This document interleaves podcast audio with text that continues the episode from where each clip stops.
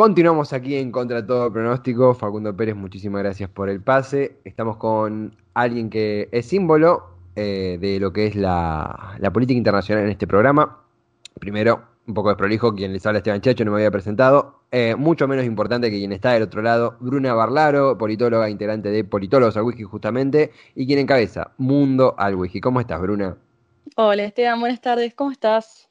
La verdad que muy bien, eh, contento de seguir explorando el mundo, o, no sé si exploramos el mundo o el mundo nos explora a nosotros, pero nos divertimos en el mientras tanto. Sí, definitivamente, creo que es un poco de ambos. Totalmente, totalmente. Bruna, eh, ¿por, dónde, ¿por dónde empezar cuando se habla de lo que está pasando en, Estados Unidos? Eh, ¿Podemos decir que Trump empezó a conceder o estamos siendo un poquito optimistas al respecto? No, no, yo creo que sí, ya definitivamente eh, podemos decir con seguridad de que se terminó la, la puja por la transición que, se venía dando, que duró bastante. Yo sinceramente, te digo, fuera, fuera de broma, pensé que esto iba a seguir un poco más, pero bueno, casi un, casi un mes duró, no, no, no duró poco. Pero realmente yo me imaginaba que esto iba a seguir para, un ratito más y no, parece que se quedó en el medio. Algo que, charlamos en el último, en un último CTP, de que históricamente, en la historia reciente, eh, ningún presidente de Estados Unidos que perdió la elección eh, siendo candidato o siendo efectivamente presidente de la nación y candidato, como es el caso de Carter, eh, Ford y, Bush padre, que perdieron las reelecciones, siempre se concedió, siempre la concesión es algo común y, naturalizado del derrotado. Obviamente no placentero, pero naturalizado. Trump rompe, si bien hubo quizá la excepción del año 2000, cuando hubo una disputa legal bastante larga, pero que finalmente terminó con Al Gore consiguiendo a, Bush hijo, eh, Trump un poco resulta un, factor inédito en este, en, esta, en este terreno de una transición, eh, una puja por la transición, no es como un oxímoron. Eh, esto es inédito. Sí, sí, definitivamente. Eh, uno quizás analizándolo, cuando uno pensaba y decía Trump llega al poder siendo un outsider, eh, no sé si no tendrá un poco que ver este tema de los protocolos de transición al, decir, bueno, al ser outsider, quizás esta, este protocolo, como te digo, o, este procedimiento que, se tiene que dar, porque en principio eh, lo que está haciendo Trump es poner en duda el sistema eh, que eso es lo preocupante, porque va mucho más allá de su gobierno particular, ya está poniendo eh, en, duda, ya, ya, pone en jaque el, sistema en general. Eh, y, particularmente Biden, bueno, cuando asuma ya va a tener esa pequeña mancha que muchos lo van a seguir viendo como partícipe del fraude. Mm. Eh, como o, algunos lo verán como cabeza, otros dirán que en realidad es más del Partido Demócrata y Biden es la figurita, pero llamalo como quieras, pero hay todavía un, sentimiento de rechazo obvio al posible fraude que, bueno, hasta el día de hoy eh, no se ha comprobado eh, mm. fraude como tal. Era increíble ver los tweets de Trump diciendo gané Georgia, gané Georgia, y después era como, no, no ganaste. Hicieron el reconteo y no ganaste, pero bueno. Em, realmente no desconozco si específicamente este factor de ser, como te decía, outsider, eh, es, un tema que eh, interviene a, la hora de hacer esta transición limpia, decir, bueno, listo, ya está, me doy por vencido, eh, ya está, perdí, a otra cosa. O quizás también es, propio del, carisma de Trump, ¿viste? Mm. de, cómo se, mostró siempre tan, tan mediático. Sí. Eh, y lado, eh, esto de, la no concesión de Trump, de cómo dilató la situación, eh, termina de alguna manera por un lado, esto que vos mencionabas, de que no hay una prueba hoy certificada de que hubo fraude, es muy loco que sea el presidente que acuse de, el presidente en funciones el que acuse de fraude, eh, y de alguna manera quizá apostó a desgastar un poco esta transición para con Biden, que genera alguna convalecencia en el, equipo Biden, y que tiene, eh, ya me animo a decir hasta, no sé si secuelas, pero efectos muy graves, como que el equipo de salud de, la administración Biden no pueda dialogar con el equipo de salud de la administración eh, Trump en plena pandemia. Hay una información eh, eh, sesgada, dada, recortada o no entregada que genera que el propio abordaje de la pandemia esté afectado por, por este, me sale decir capricho, más complejo, ¿no? Pero por esta posición eh, entre lo, conflictivo y, lo, y lo el berrinche de, Trump. Sí, sí, es que es realmente una posición caprichosa. Sí, sí, a ver, para mí el adjetivo le corresponde porque, eh, a ver, las percepciones de los alcances que puede tener la pandemia para, para Trump, o sea, para la administración de Trump o para la administración de Biden son completamente distintos, eh, definitivamente. Pero bueno, justamente al, al, tener que hacer esta transición uno tiene que tener los datos verídicos, de, es mostrar la, realidad, lo, que está pasando. Eh, si no, ya arrancás con el pie izquierdo, porque todo, todo, tipo de planificación que hagas lo vas a hacer con datos ultra sesgados y, eh, y obviamente los resultados no van a ser los mismos que si tuvieses los datos que correspondiesen. Sí, sí, definitivamente, es un capricho. Eh, si se están sumando ahora, estamos en diálogo con Bruna Barlaro, quien encabeza Mundo al Whisky. Ella es politóloga e integrante de eh, Politólogos al Whisky, justamente. Eh, mucho etílico acá, mucho whisky habrán visto, así que eso no evita la, concentración porque al mismo tiempo, en simultáneo, del lado Biden de, la historia, el, futuro presidente que va a asumir este próximo 20 de enero, ya está armando su gabinete. y un gabinete eh, del presidente de Estados Unidos siempre son nombres que terminamos reconociendo a nivel mundial. Es inevitable porque son personas que toman decisiones que repercuten a nivel, en la gran mayoría de los puestos, a nivel eh, mundial, global. Eh, ¿Te parece, Bruna, si hacemos como un, un punteo, un repaso por los nombres que, están sonando en, las principales carteras? Sí, sí, dale, por supuesto. Sí, algunos hay ya definidos. Biden había definidos algunos a mediados de noviembre, ahora hace unos días atrás también, hace una semana atrás, había definido otros, hay otros que todavía quedan por definir, pero algo que me, parece importante es que los que ya están definidos son puestos súper importantes, eh, que no importa si eh, la, la victoria hubiese sido demócrata republicana, pero probablemente eh, los que se definieron se hubiesen definido de la misma manera, porque son puestos quizás estratégicos dentro de lo que es eh, el gobierno gabinete de Estados Unidos.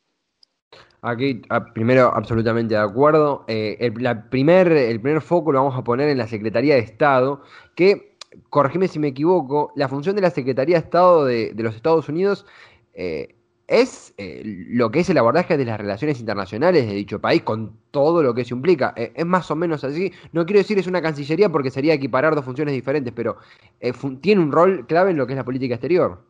Claro, sí, definitivamente, sí, sí. hay, es raro porque en sí, cómo está conformado el gabinete de, de ministros, que en realidad ellos son secretarios, que es una locura, cambian mucho los nombres cuando los tenemos que llevar a lo que nosotros conocemos como Argentina. Pero sí, la Secretaría de Estado vendría a ser nuestro Ministerio de Relaciones Exteriores.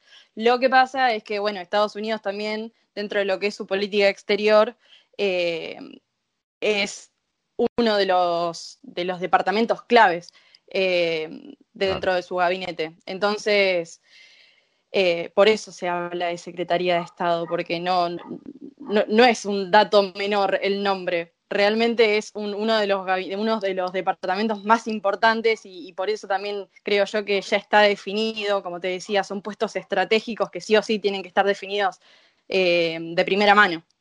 Y, por ejemplo, eh, Henry Kissinger ocupó ese cargo, Hillary Clinton ocupó ese cargo. Eh, valga la, es algo marginal, porque es hasta cultural, ¿no? Pero en la serie House of Cards, el, el quilombo arranca porque no le, no le permiten ser al protagonista, eh, a Underwood, eh, secretario de Estado. Secretario de Estado, exactamente, sí, sí, es un puesto eh, súper disputado y, la cantidad de poder que tiene uno siendo secretario de Estado, porque al fin y al cabo es como Estados Unidos, si lo vemos más en términos de, bueno, relaciones internacionales y más desde un ámbito realista, es la capacidad que tiene Estados Unidos de proyectar poder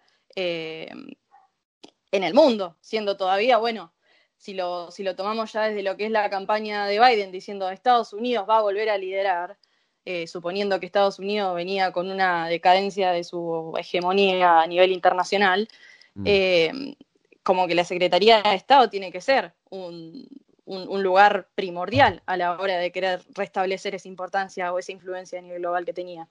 Y para ella, Biden ha seleccionado a alguien que ha hecho carrera, no ha hecho escuela en el Partido Demócrata, es Anthony Blinken, digo bien. Sí, Anthony Blinken, sí, es una persona que tiene muchísima experiencia dentro de lo que es el Departamento de, Estado, eh, había sido subsecretario de Estado y asesor adjunto de Seguridad Nacional durante la administración de Obama.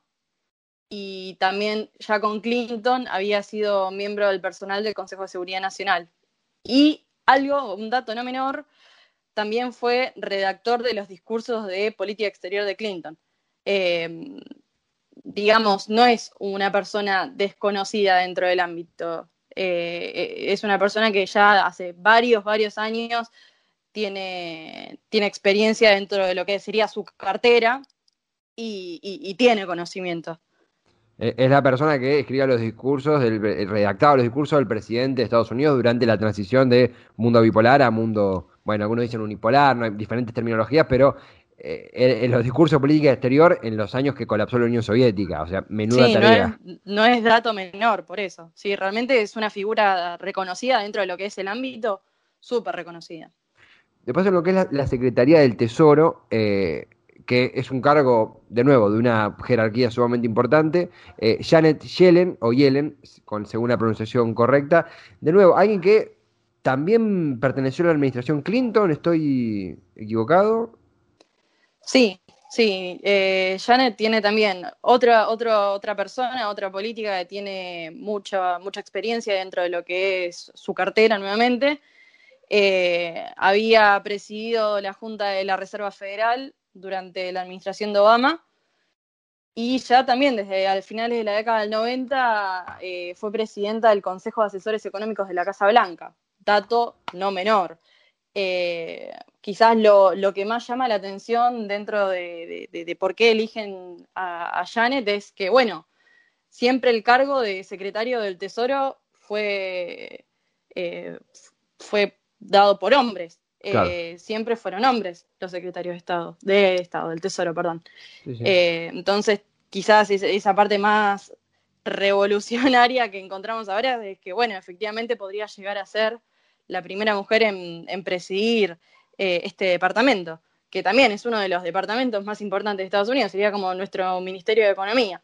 Claro, absolutamente, absolutamente. Tenemos a, Blinken en secretario de, eh, como secretario de Estado eh, y Ellen como secretaria del Tesoro. En defensa, la Secretaría de Defensa, nuevamente, no, no quiero ser repetitivo, pero el cargo de secretaria o secretario de Defensa de, de Estados Unidos, un país que tiene una influencia bélica que bueno, cualquier persona con, mínimo conocimiento en política internacional sabe que eh, tiene una influencia y un, poderío inmenso.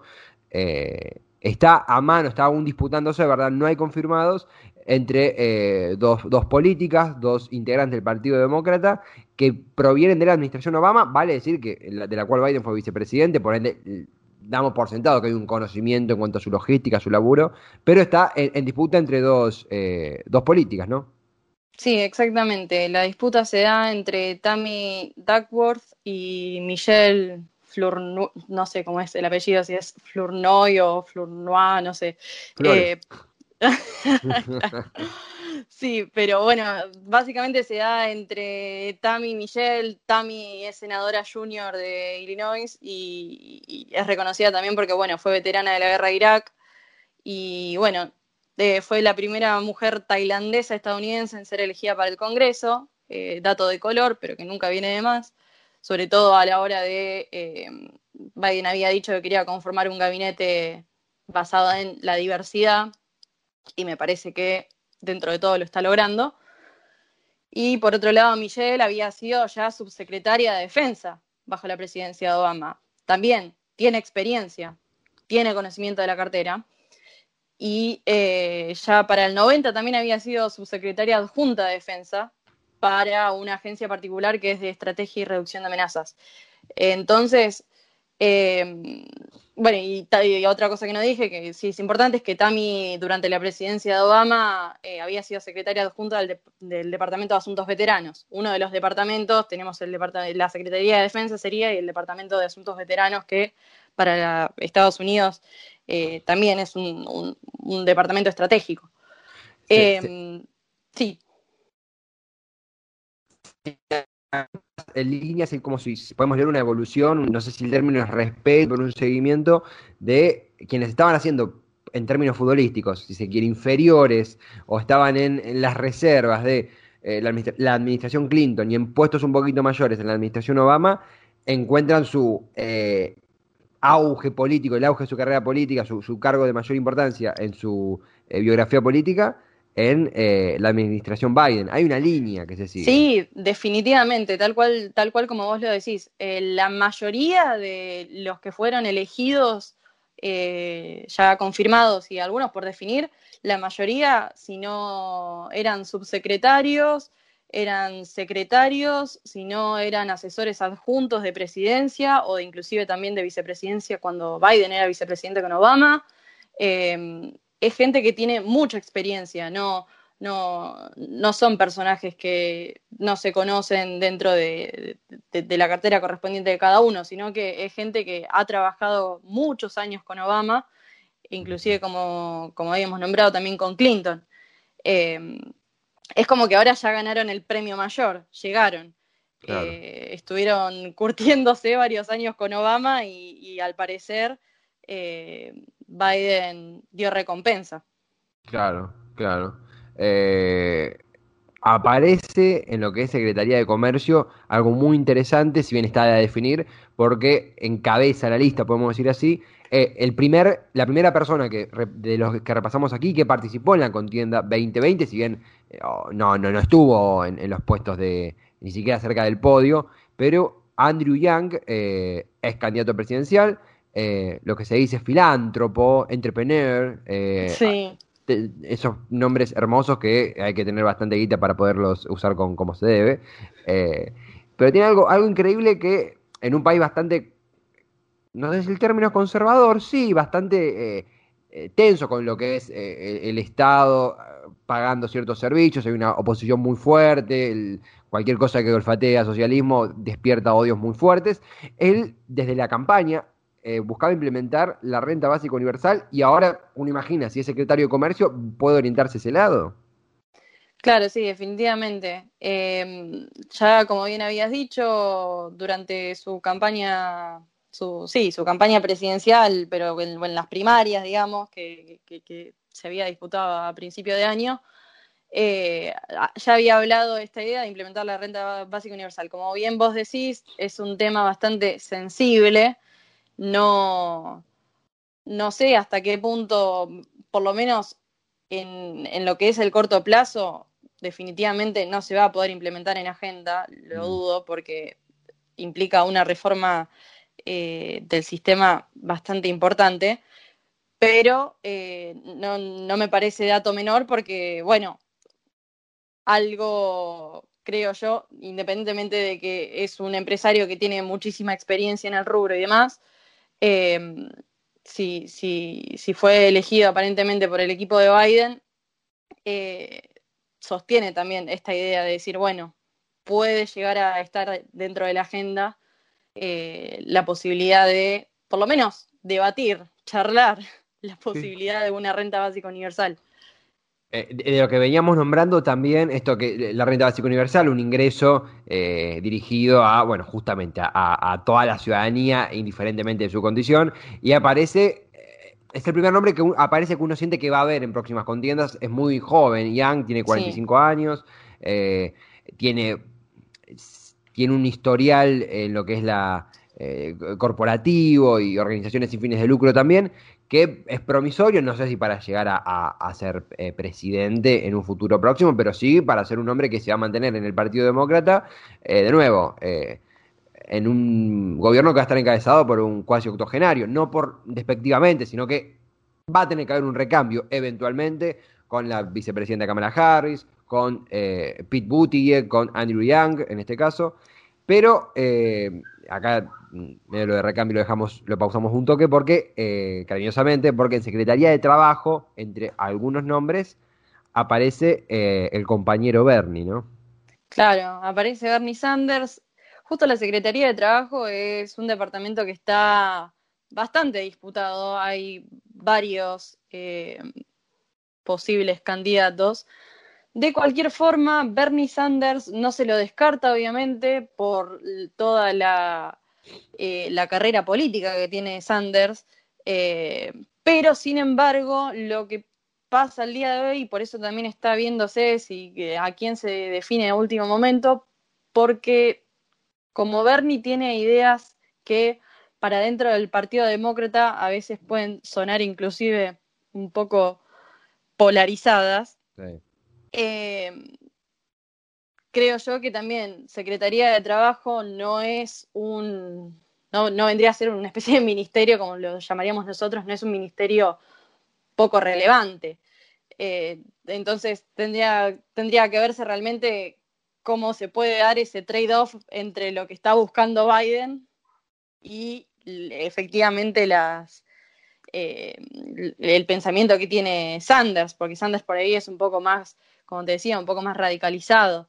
Eh, si bien, bueno, se termina acercando al Partido Demócrata, hay que ser también realistas y se, acerca al Partido Demócrata porque de otra forma no hubiese participado nunca, no, no hubiese tenido posibilidad de presentarse y, terminar siendo reconocido más allá de toda su carrera eh, como, bueno, como diputado en su momento, como representante o como senador y, alcalde. Eh, entonces, como que se está viendo todavía porque no termina de quedar en claro si están 100% de acuerdo con la nominación. Eh, y, también, bueno, creo yo que Bernie Sanders es una persona eh, bastante mediática. Entonces, según los resultados que tenga la Secretaría, si fuese Sanders, tendría que dar ciertas explicaciones y, y es todo un poco más complejo de lo que parece, sobre todo en, el contexto en el que se está eh, sumergiendo Estados Unidos ahora en términos de pandemia y, la cantidad de, problemas que han tenido con el empleo y demás. Eh, entonces, en ese sentido, me parece que está todavía el veremos, no se descarta, pero tampoco hay un favoritismo claro. Hay, también, eh, eh, esto siempre, eh, un apunte que, siempre vos armas antes de cada programa, ¿no? Donde uno, vos marcas más o menos los nombres principales. Obviamente que el nombre de Bernie, por todo lo que se ha vivido en los últimos años con su figura, algo que vos dijiste que, que RT o que es que seguramente él está en una posición muchísimo más radicalizada que el Partido Demócrata base, ni hablar de Biden, que es un centrista, eh, y que al mismo tiempo de haber competido como independiente, o incluso, ¿por qué no?, quizá alguna posición eh, blanqueadamente de, izquierda o, de, o de centro izquierda a nuestros ojos en Estados Unidos, no hubiera obtenido posibilidades, es una tendencia bipartidista la que vemos en Estados Unidos y por fuera del demócrata o del Partido Republicano, en la historia reciente nadie ha ganado una elección. Eh, pero al mismo tiempo en Secretaría de Trabajo apuntaste tres nombres, así como picadita, ¿no? Andy Levin, Sarah Nelson y, Marty Walsh, que tienen antecedentes sindicalistas de, de asociaciones o sindicatos netamente, en un país en un, donde el Partido Republicano es sindicato y, te acusan de ser básicamente Fidel Castro. Eh, Tal cual. imagino que será medido, pero al leerlo suena significativo que en Secretaría de Trabajo, bueno, justamente encabece alguien que está vinculado a sindicatos. Claro, sí, definitivamente. Eh, creo yo, por eso también es Sanders ahí entre los otros tres eh, posibles candidatos, es como que uno se queda mirando y Sanders, ¿qué tiene que ver acá? No, no, no, termina de entender, eh, porque la mayoría tienen esta, eh, este punto en común, que es que tienen una base considerable de apoyo popular por parte de los líderes sindicales de Estados Unidos, de los, principales sindicatos de Estados Unidos.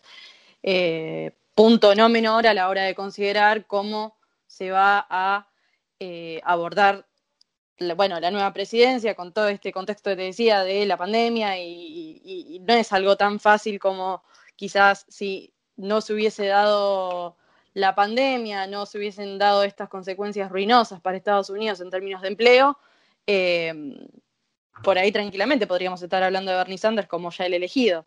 No sé si me explico. Eh, hay mucho más en juego ahora. Entonces, creo yo que los candidatos que han buscado tienen que tener cierta eh, capacidad de negociación para, para, bueno, justamente tratar de enderezar un poco el camino, que ya viene un poco enderezado, ya, Estados Unidos se ha recuperado de, de los efectos adversos de la pandemia, pero no están 100% recuperados. Eh, esto es, primero, siempre reivindico nuevamente el, el, paneo, el, machete, ¿no? El machetito que, que, que, armás, que nos va, es lo que nos va ordenando, la hoja ruta que ordena la, columna. obviamente hay un montón más de, de, sí, obviamente, departamentos no, de carteras, de secretarías, que, eh, que, no nos llevamos a repasar, pero esto es como una especie de paneo por los principales. Eh, es interesante porque de vuelta son personas que van a decidir no solamente la política de Estados Unidos, sino también de eh, el globo, ¿no? Con menor o mayor influencia, pero que son nombres que vamos a escuchar. Ni hablar secretario de Estado, mismo cuando aparecen nombres como Young o como Bernie Sanders. No podemos dejar de lado, por, por último, Bruna, obviamente, lo que es la Secretaría de Salud, situando un poco en Estados Unidos, donde el acceso a la salud es, es un mundo aparte, obviamente no es como, partiendo de nosotros mismos, no es como en Argentina, no hay un servicio de salud público universalizado, ha habido un debate muy fuerte por ello eh, durante la campaña 2016 y 2020, desde Bernie Sanders, desde eh, Elizabeth eh, Warren, desde las diferentes congresistas que han accedido al, Congreso justamente con estas propuestas, del ala más de izquierda del Partido Demócrata, eh, ha hecho eh, baraja nombres bastante interesantes eh, Biden, entre ellas la posibilidad de que asuma la, secretaría, la primera latina en ser electa, demócrata, en ser electa gobernadora en Estados Unidos, por Nuevo México. Michelle Luján Grishman, ¿cómo, ¿cómo, lo ves? ¿Qué, qué chances tiene? ¿Qué nombres también se barajan? Sí, no, definitivamente. Eh, creo que lo que es salud, y bueno, que se llama Secretaría de Salud de Servicios Humanos, creo que este tema es uno de los primordiales que Biden busca restablecer en agenda. Creo que todos los eh, releos que se hicieron durante la administración de Trump, de todos los que, bueno, para los demócratas obviamente fueron avances. Durante la administración de Obama, por ejemplo, Medicare, Medicaid, que eran servicios, bueno, que en realidad eran limitados, pero un poco más universalizados a, lo que había antes, ¿no? No sé si me explico. Sí. Em, entonces, también Secretaría de Salud y Servicios Humanos efectivamente va a ser eh, un, departamento que, que, sí tiene relevancia estratégica, por lo menos dentro de lo que es la agenda de Biden. Y bien como nombrás, hay varios candidatos, eh, Michelle Luján Grisman, como decías, o eh, sería Grisham, eh, Vivek Marcy y Gina Raimondo. Llama mucho la atención eh, que son, bueno, sacando a Vivek Marcy, que es hombre, pero hay muchas candidatas mujeres. Eso es algo que realmente, no solo en lo que es Secretaría de Salud y Servicios, sino en general a la hora de ver eh, el, posible gabinete de Biden. Es algo que a mí particularmente me llamó mucho la atención, pero bueno, evidentemente cuando habíamos hablado en otras columnas diciendo hay que hacer un trade-off entre la vieja generación demócrata y la nueva generación, y bueno, acá lo vemos al trade-off.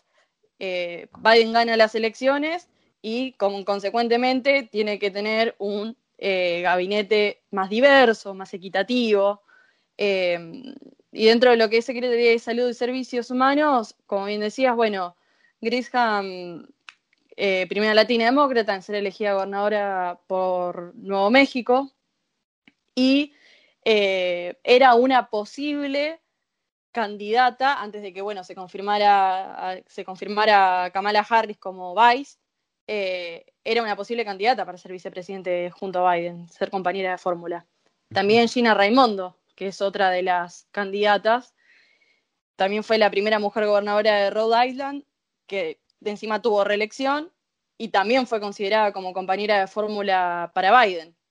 Entonces, es gente que tiene relevancia eh, dentro de lo que es el espectro, por lo menos a la hora de considerar del equipo de Biden. No es gente que sacó el sombrero mágicamente y bueno, te dejamos la Secretaría de Salud y Servicios Humanos. Claro. Eh, entonces, sí, habrá que ver. Eh, todo también, recordemos que muy linda la elección de Biden, pero eh, el que termina de definir es el Senado. Eh, claro. hay una cosa media rara a la hora de interpretar cómo es el, gobierno de gabinete de Estados Unidos, porque en realidad el gabinete fue creado por el Congreso, es una cosa media rara. Uno diría, bueno, pero fue creado por el Ejecutivo. No, fue creado por el Congreso, pero el presidente es el que elige y definitivamente el Senado es el que eh, aprueba la elección de, presidencia. Eh, y bueno, habrá que ver porque dependiendo de cómo se terminen de definir la composición del Senado, será más fácil, más difícil para Biden. Eh, porque bueno, si ahora recordamos, está bajo órbita republicana. Claro, el Senado aprueba, ¿no? La elección, la designación.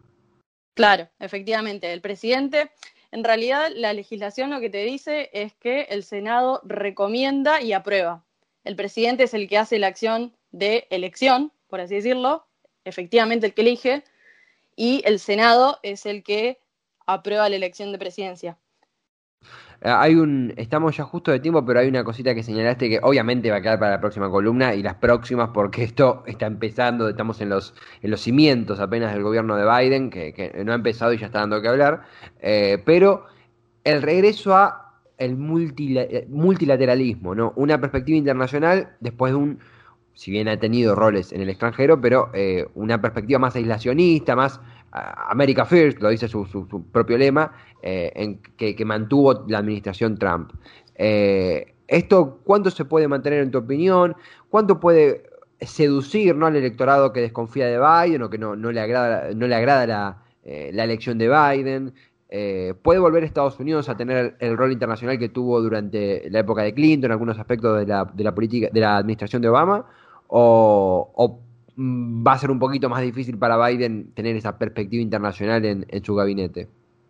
Eh, notando la creciente polarización que hay en la sociedad estadounidense, no realmente decir a corto plazo que un trampista va a apoyar a Biden en el regreso al multilateralismo me parece eh, que es ridículo. Mm. Desde el principio nos vamos a encontrar que van a estar eh, completamente en desacuerdo con esta idea de volver al mundo, si lo queremos llamar de, alguna manera.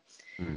Eh, sí considero que todos los temas de agenda, que bueno, el multilateralismo sin duda es esto de volver a, los canales diplomáticos, volver a, la inserción internacional que tenía Estados Unidos, que como bien dijiste con Trump se eh, había relegado más a un ámbito aislacionista o prioritario de política doméstica, eh, dependerá también de cómo quede compuesto el Senado. Ahí nuevamente no, el, hablamos de Senado porque en realidad la Cámara de Representantes no es el problema. El problema es el Senado que está, como te decía, bajo órbita republicana. Acá lo que pasa es que, por ejemplo, eh, Trump apenas asume lo que, si bien recordamos, emite una serie de órdenes ejecutivas respecto a lo que era su agenda, que vimos muchas relacionadas por, el por, por ejemplo, con el tema de migraciones, eh, que vendrían a ser como nuestros famosos decretos presidenciales, claro.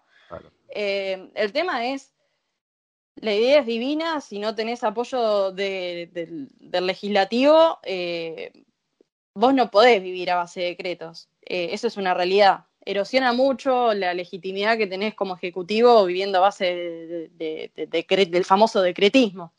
yo siempre digo que los extremos siempre van para mal, ¿no? O sea, no podés vivir a base de decretismo, ni tampoco puede ser la legislatura un sello de goma donde todo lo que pasa eh, es aprobado, ¿no? Eh, pero definitivamente el tema de cómo se, cómo se den los resultados del Senado, que tenemos que esperar ahora la segunda vuelta de Georgia, que es la que termina de definir si el Senado queda eh, como, con mayoría republicana o no, ahí es lo que vamos a tener que ver porque, bueno, Biden en principio sí, tiene todas las intenciones de volver al mundo, eh, tiene todas las intenciones de reconsolidar esa, esa, imagen que se tenía de Estados Unidos como el hegemón y, del principal eh, y la principal potencia con influencia internacional, con alcance global y demás. Eh, pero es esto, a corto plazo, como te digo, no vamos a encontrar mucho apoyo popular por parte del sector más conservador o, la parte más radicalizada que considera que eh, America First tiene que seguir existiendo. Pero se va a definir definitivamente con, como te digo, con el legislativo. O sea, no, no tanto la idea de que Biden no va a poder gobernar, obviamente, no, yo no quiero decir eso, no quiero que quede claro, pero sí que realmente eh, al no tener apoyo dentro del legislativo y llevar a cabo su agenda va a ser un poco más complicado. Es, eh, es un panorama, primero como siempre, integrador, claro, eh, partimos de lo más específico que son los nombres a lo que va a ser lo más complejo, lo más integral, que es el panorama, ¿no? el, mundo en el cual el, país y el mundo en el cual asumirá Biden en el 2021 y la transición que ya está ocurriendo con nombres que se irán confirmando, ya están confirmados. Eh, es, apasionante porque es la, configuración del mundo que viene, eh, no por una cuestión de, ah, Estados Unidos, estamos enamorados de vos, siempre te vemos, sino por el lado de que realmente tiene influencia, tiene poder y tiene la, jerarquía y la logística para influenciar incluso nuestra propia cotidianidad como argentinos. Eh, Bruna, primero, compartir, difundir el laburo de politólogos al whisky como siempre hacemos, y agradecerte como siempre la, información, la administración, la buena onda, la, pedagogía, ¿no? Porque ya no es una columna, sino que uno aprende escuchándote, eh, como siempre hacemos en Mundo del Whisky. Muchísimas, no, muchísimas gracias a vos por el espacio, sabes que a mí esto me encanta, bueno, me alegro que lo tomes como, como un espacio más pedagógico, eh, gracias por, por la publicidad de politólogos, realmente, sí, siempre seguimos trabajando, es algo que creo que a todos nos apasiona. Y bueno, y veremos ya la próxima, la próxima columna que, nos depara. Qué miedo, qué terror, ¿qué pasará? Eh, sí, eh, primero, eh, en, muy manija de. Muy manija, no, me, salió un pibe de 17 años de, declarando muy manija. expectantes, ahí está, expectantes de lo que vendrá. Y sí, y esto es imprescindible para seguirle haciendo marca personal a, al mundo, al mundo del whisky. Bruna, será hasta, el próxima, hasta la próxima columna y gracias por todo. Un abrazote gigante. Mi gracias a vos. Adiós. Muchas ah, gracias. adiós, adiós.